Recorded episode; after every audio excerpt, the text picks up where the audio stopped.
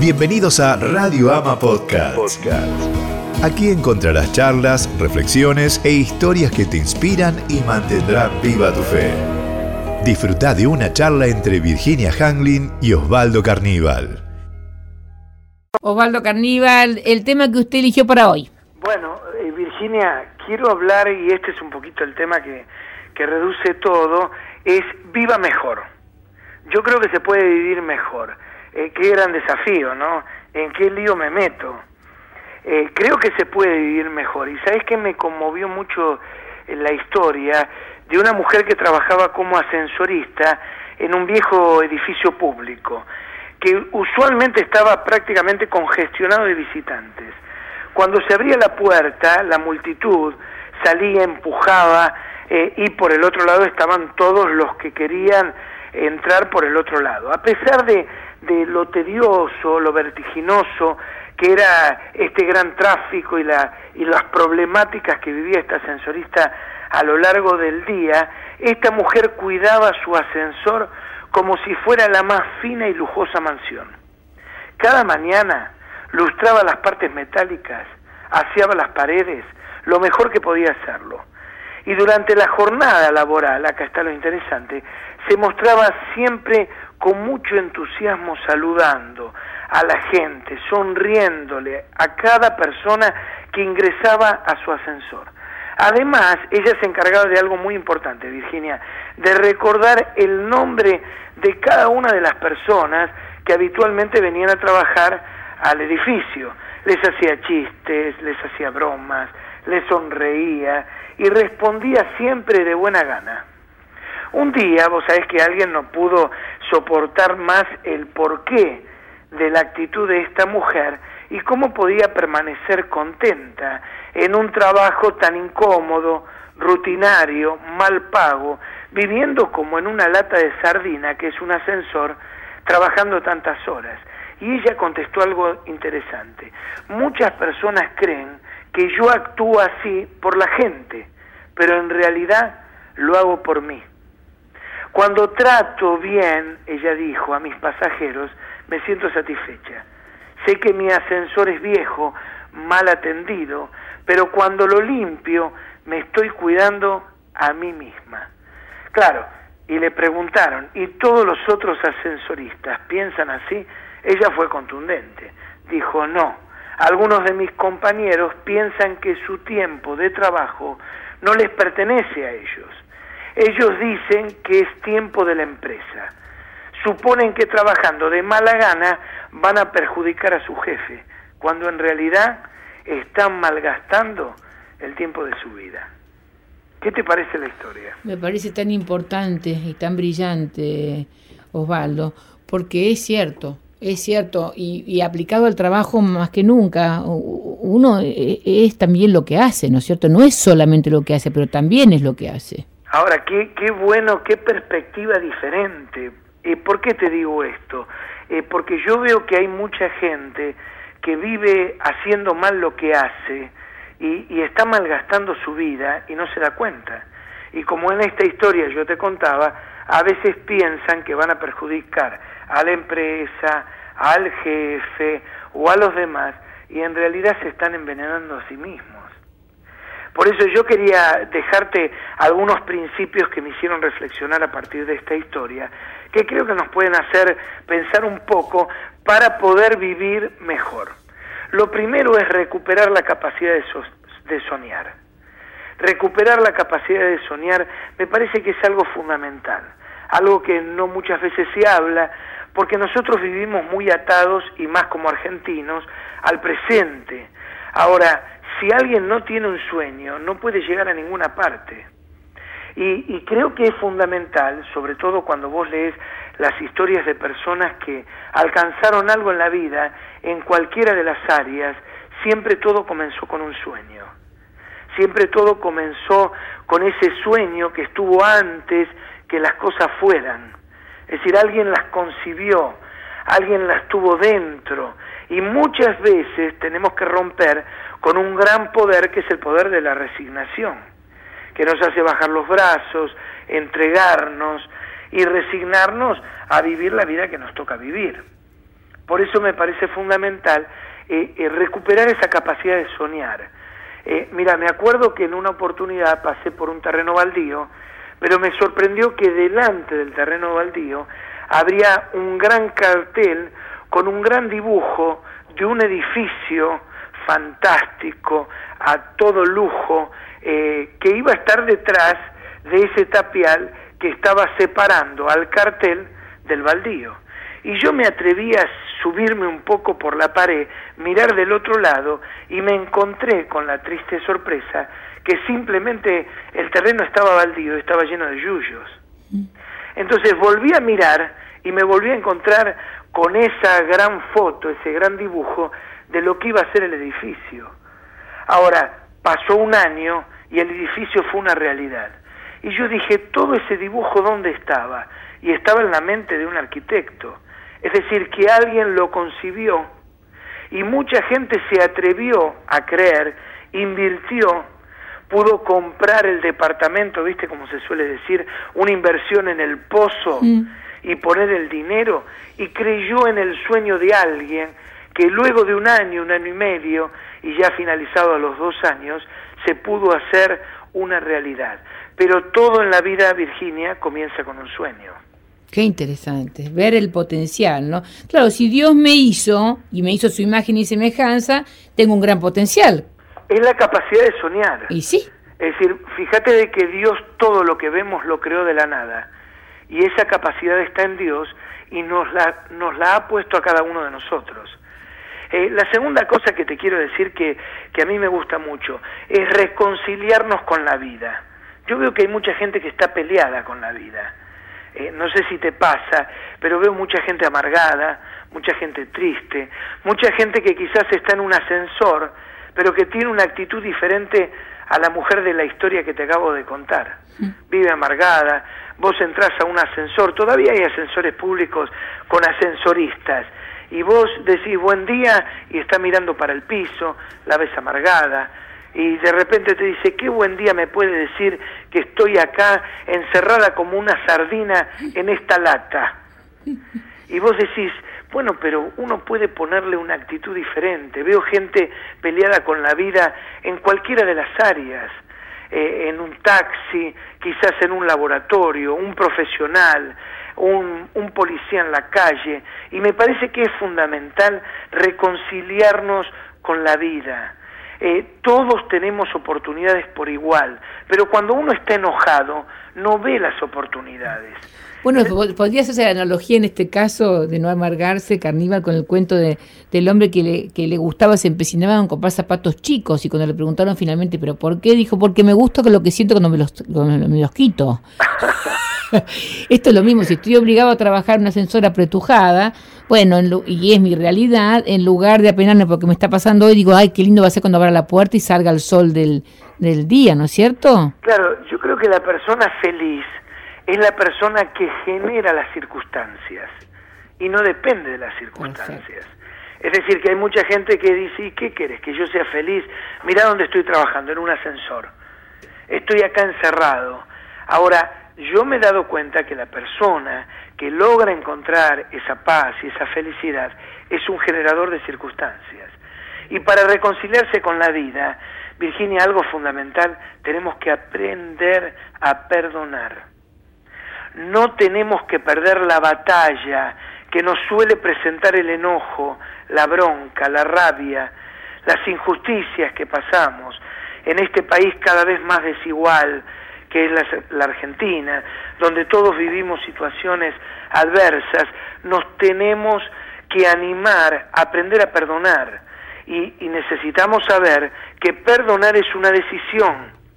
Si alguien me está escuchando y piensa que va a perdonar cuando lo sienta, olvídese, nunca va a poder perdonar si cree que perdonar es un sentimiento. Hay gente que a veces la habrás escuchado. Dice, bueno, yo no soy falluto, yo no soy hipócrita, si yo no lo siento, mm. no lo hago. Y se equivoca. Amar no es un sentimiento y perdonar no es un sentimiento. Entonces alguien dirá, ¿qué es perdonar? Es una decisión. ¿Qué es amar? Es una decisión. Y cuando uno lo decide hacer, empieza a cambiar la situación. Si nos reconciliamos, eh, Virginia, cambiaremos eh, algo muy importante que es nuestra actitud. Y la actitud es la madre de la conducta. Por eso no todo está tan mal en la vida, hay cosas positivas. A veces vivimos abrumados por, bueno, los medios de comunicación, estamos haciendo uso de uno de ellos, por eso nuestra política, y bueno, la escuchamos acá en la radio, por eso me gusta escucharlo, es eh, informar sin enfermar. Pero a veces vos ves que hay personas que viven pendientes de la televisión, donde hay periodistas que a veces no tienen escrúpulos y que realmente están al servicio de otros fines y que realmente generan una atmósfera que parecería que la vida no tiene más sentido.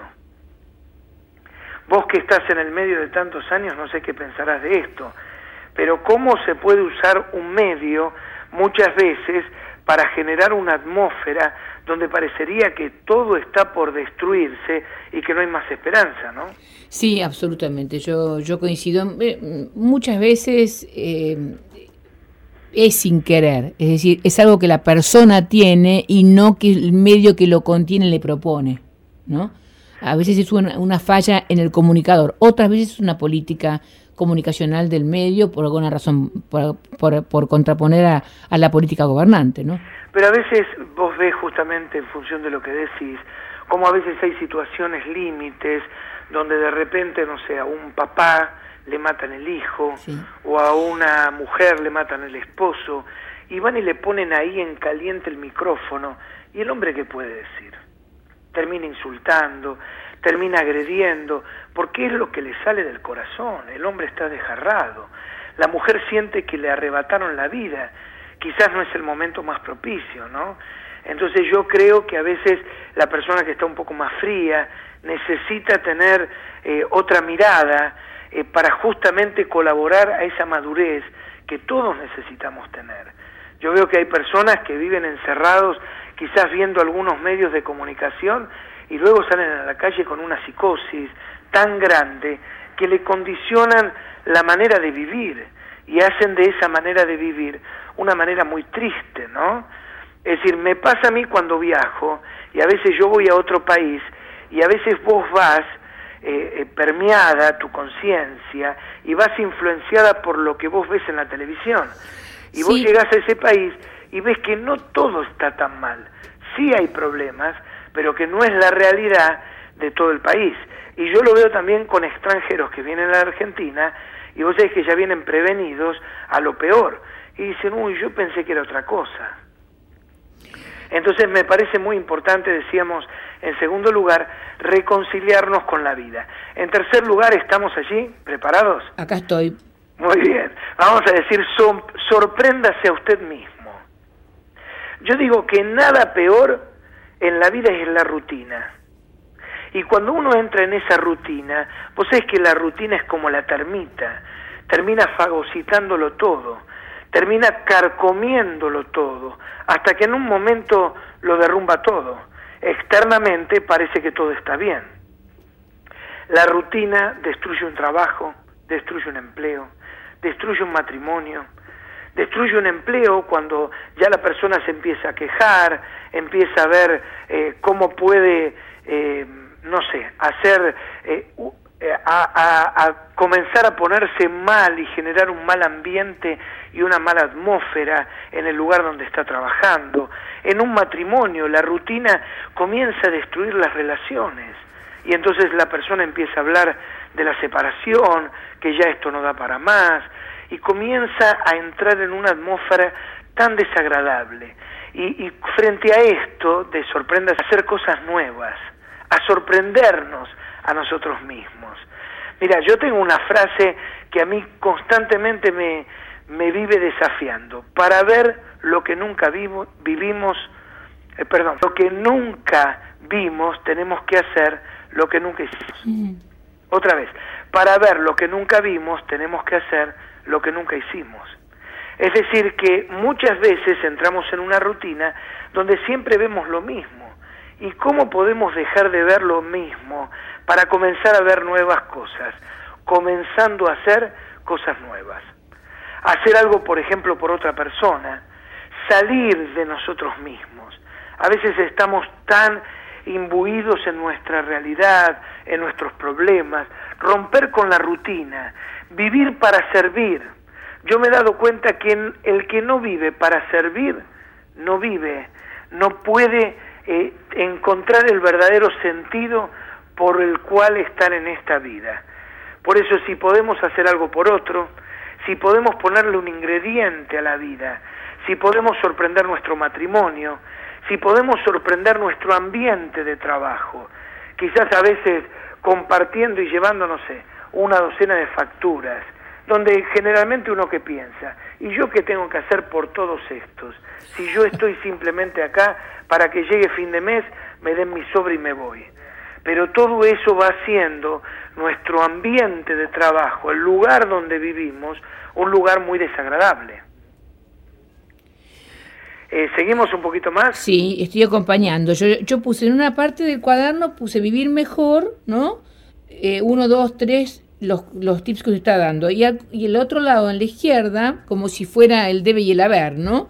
Este, puse otra lista. O sea, vivir mejor, puse del otro lado, no resignarse, ver el potencial. Reconciliarse con eh, la vida, que es el segundo, puse no amargarse, aprender a perdonar, sacarse la bronca. En el tercero, que es sorprenderse a usted mismo, puse del otro lado, erradique la rutina, anime a ser, otro por un rato, haga cosas nuevas. El cuarto. El cuarto, sea feliz con lo que Dios le dio. Eh, yo creo que a todos Dios nos, nos dio cosas. Y vuelvo a la historia inicial. Si de repente a la mujer Dios le dio ese trabajo, eh, qué interesante es cómo descubrir que puedo ser feliz con lo que Dios me dio a mí. Eh, no hay nada más desagradable que pensar que estamos en la vida por una casualidad. Ahora, qué diferente es sentir que estamos acá con un propósito. Ahí en la izquierda pongo sea agradecido. Sea agradecido. Vos sabés que vivimos en un mundo altamente competitivo que consume y destruye a las personas. Sobre todo si yo no puedo descubrir quién soy y para qué estoy en esta vida, me va a destruir. Sobre todo me va a destruir el alto nivel de competitividad que tenemos hoy en día en este mundo tan consumista. ¿Por qué? Porque si yo me pongo a la carrera de querer ser como los demás, seguramente puedo salir segundo, tercero o salir último. Por eso yo veo que hay algo tan desenfrenado por querer ser quien yo no soy. Y acá te agrego un poco toda esta gran psicosis por las cirugías estéticas, donde yo creo que responde a una gran lucha por querer ser de catálogo, mientras que Dios nos ha dado algo, y quizás es esa naricita que me distingue, o esa orejita que me distingue, o quizás esa pancita que tengo, o esa forma que yo tengo, que me hace ser diferente y no ser de catálogo. Porque vos viste que luego de tantas cirugías, yo he visto que hay muchas personas que se parecen todas y que parecen que todas son iguales. Entonces, me parece que es fundamental en esto ser feliz con lo que Dios me dio y poder, como antes decíamos, reconciliarnos con la vida y de redescubrir qué tengo. Todos tenemos un valor, el valor de nosotros mismos lo podemos descubrir cuando nos acercamos a Dios y descubrimos que Él es nuestro Padre y que nosotros somos sus hijos y que no solamente somos hijos, Virginia, sino que somos hijos amados por Dios. Te digo lo último para terminar. El quinto. El quinto. No empezar el día sin mirar a Dios. Y este mirar a Dios es una simple oración para comenzar el día. Levantar nuestros ojos antes de salir del umbral de la puerta de nuestra casa y decirle Dios te encomiendo mi día, mis problemas, mis dificultades, te pido que estés a mi lado, te entrego mis, eh, mis limitaciones, mis debilidades y te pido que me acompañes. Y yo creo que si miramos a Dios, la mirada que tendremos del día será totalmente diferente. Ahí, en este último punto, hay algo que tiene que ver con, me parece a mí, ¿no? Con la, con la sensación de cada uno. Por ejemplo, en el caso mío personal, yo tengo una ventana en mi cuarto, podría tranquilamente cuando subo la persiana mirar al cielo y suponer que allí hablo con Dios. Sin embargo, yo prefiero siempre hablar con Dios con la persiana cerrada todavía y desde mi cama, porque lo siento más cerca con el techo ahí, como que está del lado mío. Eh, está bueno, está bueno. Mira, yo creo que lo importante, a veces como vos decís, hay gente que dice, no, yo salgo a caminar. Claro, y lo veo en el cielo y yo lo veo en el techo. Claro, hay gente que, que dice, bueno, yo me arrodillo en mi cama. Claro. Eh, pero lo importante es hacerlo, es practicarlo, es tener ese tiempo, que no es una meditación, porque la meditación es con uno mismo, pero la oración es la relación con una persona que existe independientemente de mi propia persona. Y cuando yo me animo a acercarme a Dios, Dios se acerca a mí. Y vos sabés que ahí se produce algo maravilloso, porque yo le entrego, hago un trueque fantástico. Le entrego mis bajones, mis problemas, mis luchas, mis miserias, mis problemas, mis limitaciones, mis adversidades, y Dios a cambio me da lo que solamente Él me puede dar, que es esa fantástica paz que Dios tiene. Osvaldo, muchísimas gracias. Un gran cariño.